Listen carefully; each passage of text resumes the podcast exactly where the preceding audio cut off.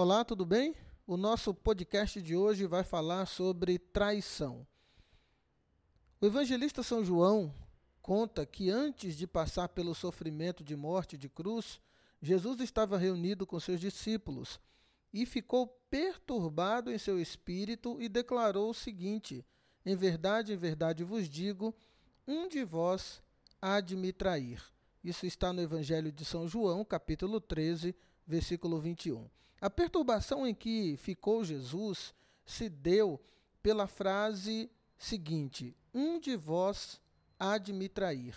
Certamente, se a traição viesse de alguém comum, ou de um mestre da lei, ou de um fariseu, Jesus não teria ficado tão perturbado como ficou. Mas a traição veio justamente de alguém que andava com ele, que comia com ele, que tinha projetos com ele, que sonhou com ele. E esse alguém o traiu, que foi Judas.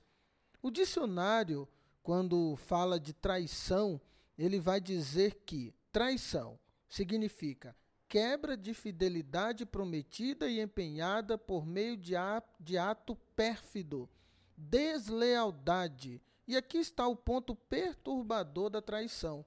Quando alguém que convive, que faz planos, que anda conosco, quebra essa fidelidade, ainda que esta exista de forma tácita, ou seja, é, de forma implícita, que não está escrito, mas que se supõe existir, como no caso de alguém que se conhece há muito tempo e que se convive de forma rotineira, Pois, salvo no matrimônio, onde se promete pública e formalmente a fidelidade, supõe-se que a prática da fidelidade em qualquer relação entre pessoas ela exista. Para lidar com a traição é preciso então seguir o caminho proposto por Jesus, mesmo sendo traído por um dos que andava com ele, apesar de ter ficado perturbado, Jesus não se desesperou e nem quis dar o troco porque Jesus sabia que o único que tinha a perder com a traição era Judas. Guarde bem isso. Se alguém lhe traiu, você nada perdeu, mas esta pessoa sim. E se esta pessoa lhe traiu, ressignifique isso. Pergunte para você mesmo: eu perdi essa pessoa ou perder essa pessoa foi um livramento?